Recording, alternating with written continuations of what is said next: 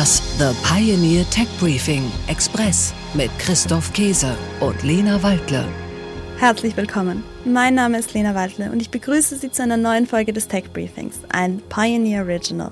Schön, dass Sie auch im neuen Jahr wieder mit dabei sind. Ich hoffe, Sie sind gut ins Jahr 2023 gerutscht. Ich bin zuversichtlich, dass es ein gutes Jahr werden wird. Das Tech Briefing Jahr beginnt auf jeden Fall schon mal mit einer ganz besonderen Folge mit fünf ganz besonderen Frauen. Der Hauptgrund für die fehlende Finanzierung von Frauen ist immer noch der Similarity Bias. Nachhaltigkeit, Stichwort Employer Branding, gewinnt gerade ganz stark an Bedeutung. Es kann nicht immer nur nach oben und nach rechts gehen. Je mehr bewegen wir uns wieder zurück auf das Normal, was viele Jahre gegolten hat. Was das bedeutet, ist, dass definitiv die Investoren sehr viel vorsichtiger geworden sind. Ich darf präsentieren Judith Dada, Partnerin bei La Familia, die uns erklärt, welche Geschäftsmodelle auch weiterhin im Jahr 2023 erfolgreich sein werden und sie plädiert für ein starkes Europa, das sich seine Startups nicht von den USA wegnehmen lässt. Dann ist heute dabei Gesa Mitschaika, Partnerin bei Auxo Female Catalyst Fund. Sie hat sich leider 2022 als Tech Briefing Host verabschiedet, aber heute kommt sie noch einmal als Gast zurück in den Podcast und analysiert für uns die Entwicklungen in der Female Founder Szene. Dann ist auch dabei Lina Behrens. Sie hat im Sommer 2022 ihr Unternehmen Flying Health verlassen und widmet sich nun neuen Projekten. Wie sieht das Leben einer Female Founderin nach dem Exit aus? Zum Glück bleibt mir Lina aber als Tech Briefing Co-Host erhalten und sie hat für diese Folge mit Magdalena Öl von der Jobplattform Talent Rocket gesprochen. Und mit Blick auf die kommenden Monate haben Magdalena und Lina im Interview über die aktuellen Entwicklungen auf dem Arbeitsmarkt gesprochen. Und zum Abschluss spreche ich noch mit der Angel-Investorin Gloria Bäuerlein. Welche Branchen und Startups werden 2023 groß rauskommen? Also, wir haben fünf inspirierende Powerfrauen mit starken Meinungen, klaren Thesen, jede Menge Ideen und Elan und wir starten so in dieses neue Jahr. Ich freue mich, dass Sie dabei sind. Tech Briefing, das Thema der Woche. Hallo Lina, gutes neues Jahr. Herzlichen Dank und auch ein frohes neues Jahr an dich, liebe Lena. Lina, erzähl, wie war 2022 für dich? Ja, 2022 war auf jeden Fall in vielerlei Hinsicht ein ganz besonderes Jahr. Du weißt ja, dass ich bei Flying Health ausgestiegen bin und äh, einige Monate ein Sabbatical genossen habe. Und das kann ich wirklich jedem nur empfehlen, sich etwas Auszeit zu nehmen und äh, auch Gedanken zu neuen Projekten und nächste Schritte zu machen. Stand heute kann ich euch noch nicht sagen, wie es weitergeht, äh, aber in dem Moment, in dem äh, ich das weiß, werde ich das natürlich sehr gerne mit euch äh, teilen. Und deswegen freue ich mich auch schon sehr aufs neue Jahr. Ja, ich bin auch sehr gespannt auf das neue Jahr und jetzt bin ich vor allen Dingen gespannt, was du mit Magdalena Öl besprochen hast, wie es auf dem Arbeitsmarkt gerade aussieht und was wir in den kommenden Monaten zu erwarten haben. Und damit übergebe ich an dich und Magdalena. Herzlichen Dank, Lena.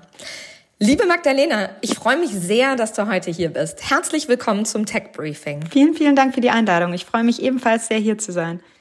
Der Fachkräftemangel ist in aller Munde. Für ArbeitgeberInnen wird es immer schwieriger, Talente und generelle Arbeitskräfte zu finden. Woran liegt das deiner Meinung nach? Und was sind die Auslöser dafür?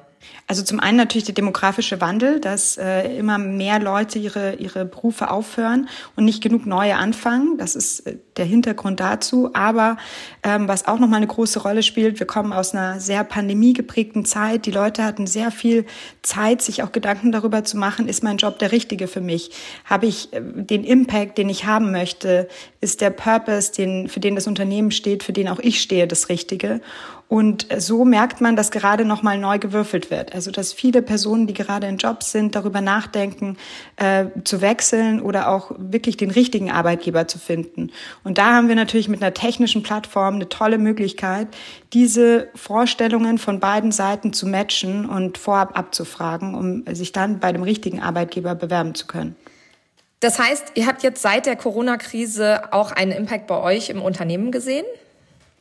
Ähm, ja, auf jeden Fall. Also wir sehen, dass äh, die Wechselbereitschaft auch immer wieder da ist, eben wenn der Arbeitgeber sich auch auf bestimmte Dinge, die jetzt wichtiger geworden sind, nicht ausreichend einstellt, wie zum Beispiel flexiblere Arbeitszeiten oder überhaupt flexiblere Arbeitsmodelle, Remote-Arbeit und so weiter. Und auch Nachhaltigkeit spielt mittlerweile eine große Rolle. Also Stichwort Employer Branding gewinnt gerade ganz stark an Bedeutung. Jetzt haben wir uns die Arbeitgeberseite angeschaut. Was sind denn typische Fehler, die die ArbeitnehmerInnen bei der Jobsuche machen? Fehler ist immer natürlich ein großes Wort, aber was ich jedem raten würde, ist, sich äh, vorab einfach mal Gedanken zu machen, wo möchte ich arbeiten, und wie möchte ich arbeiten. Also ähm, ich glaube, da ist es sehr wichtig für sich auch, sich Informationen beschafft zu haben, ähm, wie die unterschiedlichen Arbeitgeber sich auch unterscheiden, äh, wie sie sich aufstellen in bestimmten Bereichen und dann so ein bestmögliches Match zu erzielen. Also die Vorstellungen, die man hat, möglichst deckungsgleich dann mit seinem Arbeitgeber zu haben. Siehst du denn auch Ansätze in unserem Bildungssystem, um einen besseren Match zwischen Arbeitgeberinnen und Arbeitnehmerinnen zu erzielen? Also ich glaube, wenn man sich das Bildungssystem anschaut, dann sind wir da noch zu wenig zukunftsgerichtet. Also viele Dinge, die wir jetzt im Arbeitsleben brauchen, werden in der Ausbildung, auch im Studium, natürlich auch in der Schule teilweise noch gar nicht abgebildet. Aber ich glaube trotzdem, dass die Richtung mehr dahin geht, dass man allgemeine Skills auch ausbildet, weil auch jetzt, wir wissen letztlich, äh, die Kinder, die jetzt in die Schule gehen, wir wissen noch gar nicht, wie die Berufsbilder aussehen, wenn die wirklich in die Arbeitswelt eintreten. Und deswegen, glaube ich, werden solche Themen wie Problemlösungsfähigkeit erlernen oder auch Anpassungsfähigkeit und so weiter, das wird immer wichtiger. Und ich glaube, dass es hilft, da jetzt drauf zu setzen, weil man dann natürlich ähm, sehr, sehr gut auf die jeweilige Situation dann eingehen kann. Die Rezession ist in aller Munde. Was bedeutet das deiner Meinung nach für den Arbeitsmarkt? Glaubst du, die Dynamik wird sich verändern? Oder bleibt es weiterhin so, dass sich die ArbeitgeberInnen eher beim Talent bewerben als andersherum? Also ich glaube, dass sich natürlich die Berufsbilder dann auch ein bisschen verändern werden. Also in den einen Bereichen wird stärker gesucht werden und in den anderen Bereichen weniger. Ich glaube aber trotzdem, dass, ähm, dass diese Position, wir sagen immer, der, der Arbeitgeber bewirbt sich mittlerweile beim Talent, dass die trotzdem so bleiben wird und dass es deswegen extrem wichtig ist, als Arbeitgeber sich auch dementsprechend aufzustellen und sich darauf einzulassen.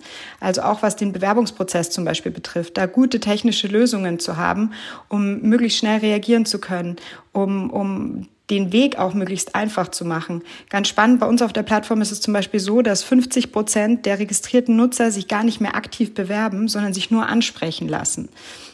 Das heißt, die befinden sich in der Datenbank und warten letztlich darauf, bis geeignete Arbeitgeber auf sie zukommen. Und äh, das, glaube ich, ist ganz, ganz wichtig, das auch als Arbeitgeber anzunehmen und äh, zu sagen, wie, wie kann ich da den bestmöglichen Approach für mich machen und mich auch technisch so aufstellen, dass, ähm, dass ich den Weg eben so gehen kann. Ob Rezession oder nicht, in der Gesundheitsbranche wird schon lange über den Mangel an Fachpersonal geklagt. Fehlt es nach deiner Erfahrung nur an Pflegepersonal oder auch an Ärztinnen? Also wir haben wirklich äh, gesehen, dass einfach der Bedarf im, beim medizinischen Fachpersonal durch Corona hat das ein bisschen mehr ähm, Aufmerksamkeit bekommen, ähm, dass der halt wirklich riesig ist. Und wir sehen da auch da, im, im Bereich Pflegepersonal läuft viel über Arbeitnehmerunterlassung, was aber für äh, sowohl Krankenhaus als auch Pfleger häufig keine Optimalbedingungen sind. Das heißt, eigentlich möchte man wieder mehr dazu zurück, auch Pflegepersonal direkt am Krankenhaus anzustellen. Und da glauben wir eben, wenn wir durch die technische Plattform dieses Match herstellen könnten, dass das dann äh, gar nicht unbedingt notwendig ist, sondern man wirklich den, den Pfleger direkt mit dem Krankenhaus verbinden kann. Wir sind ja im Tech-Briefing, deswegen würde ich auch gerne nochmal auf die digitalen Herausforderungen zu sprechen kommen. Welche Herausforderungen siehst du, die vor allem digitaler oder technologischer Natur sind? Wir werden auf jeden Fall große digitale Herausforderungen weiterhin haben. Wir sehen das zum Beispiel ganz stark in einem Bereich bei den Juristen im öffentlichen Dienst. Da ist der Fachkräftemangel wirklich auf der Spitze, weil bis 2030 circa 40 Prozent aller ähm, im öffentlichen Dienst arbeitenden Juristen in Rente gehen werden. Und da äh, zeigt sich auch nochmal, wie wichtig es wird, um in diesem Fachkräftemangel zu bestehen, dass auch Arbeitgeber, die vielleicht davor immer in der Situation waren, ähm, dass sowieso Bewerbungen reinkamen, jetzt umdenken und wirklich schauen, wie kann ich mich aufstellen, um eben für, für Bewerber, für Talente weiterhin interessant zu sein. Öffentlicher Dienst nochmal als Beispiel. Ähm, Gerade äh, Richter war zum Beispiel immer oder, oder Staatsanwaltschaft war für viele ähm, ein großes Plus, weil Vereinbarkeit eben so gut machbar war. Und da sieht man jetzt, Unternehmen ziehen nach, Unternehmen schaffen auch Bedingungen, die die Vereinbarkeit möglich machen. Und deswegen umso wichtiger, dass äh, solche Arbeitgeber jetzt auch den, auf den Zug aufspringen und es nicht verpassen, sich dementsprechend jetzt aufzustellen. Du bist ja mit mir zusammen im Vorstand vom Startup-Verband. Was ist deine aktuelle Sicht auf die Rahmenbedingungen für Startups in Deutschland? Und was hältst du von den Forderungen der Startup-Szene zu weiteren Veränderungen? Ich glaube, es ist für uns extrem wichtig, und das ist ja auch großes Thema des Startup-Verbands, einfach auch international wettbewerbsfähig zu bleiben. Das heißt, wir müssen Anreize schaffen, dass Talente Lust haben, zu deutschen Startups zu gehen und nicht, weil die Bedingungen in Frankreich besser sind, zu französischen Startups. Wir müssen einfach da jetzt tätig werden, um, um da schneller nach oben zu kommen und äh, ja, den Kampf da, um die Talente nicht zu verlieren. Und ich glaube, wenn wir da jetzt ähm, ja, dran arbeiten und auch in die Umsetzung kommen, dass wir dann wirklich Chancen haben, äh, wie wir immer sagen, zum Weltmarktführer für Startups zu werden. Und im Tech-Briefing sprechen wir ja vor allen Dingen auch potenzielle GründerInnen an. Deswegen die letzte Frage. Was würdest du Personen, die gründen wollen, raten aus deiner bisherigen Erfahrung bei Talent Rocket? Ich will positiv beginnen, weil ich glaube, dass die, ähm, die Bedingungen, um in Deutschland zu gründen, nicht schlecht sind. Also ich glaube, wir, wir haben ja schon ein gewisses Niveau, das es uns möglich macht, unsere Ideen umzusetzen und ähm, sich daraus auch erfolgreiche Firmen ergeben. Was mir persönlich bei der Gründung immer wieder im Weg stand, war die Bürokratie. Ich finde, die Prozesse sind teilweise zu kompliziert, zu lange, zu umständlich, zu wenig digital und das schreckt ab, wobei das jetzt natürlich kein Grund ist, warum man kein Startup startet, aber sie verlangsamen, sie nehmen letztlich den Fokus von den wirklich wichtigen Sachen im operativen Geschäft hin zu diesen bürokratischen Vorgängen. Und ich glaube, da, da haben wir sehr viel Potenzial, das wir gerade noch nicht heben. Und ähm, ich stelle mir es äh, sehr, ähm, sehr gut vor, wenn man eben die Möglichkeit hat, wirklich zum Beispiel komplett digital zu gründen. Vielen herzlichen Dank, liebe Magdalena, und ein frohes neues Jahr auch für dich. Vielen Dank an euch. Und das war's auch schon mit dieser ersten Folge des Tech Briefings im neuen Jahr. Ab nächster Woche sind Christoph Käse und ich wieder jeden Donnerstagmorgen im Podcast für Sie zu hören und auch der Newsletter startet ab kommender Woche in ganz neuem Look ins neue Jahr. Ich wünsche Ihnen noch einen wunderschönen Tag, liebe Grüße und bis nächste Woche, Ihre Lena Waldler.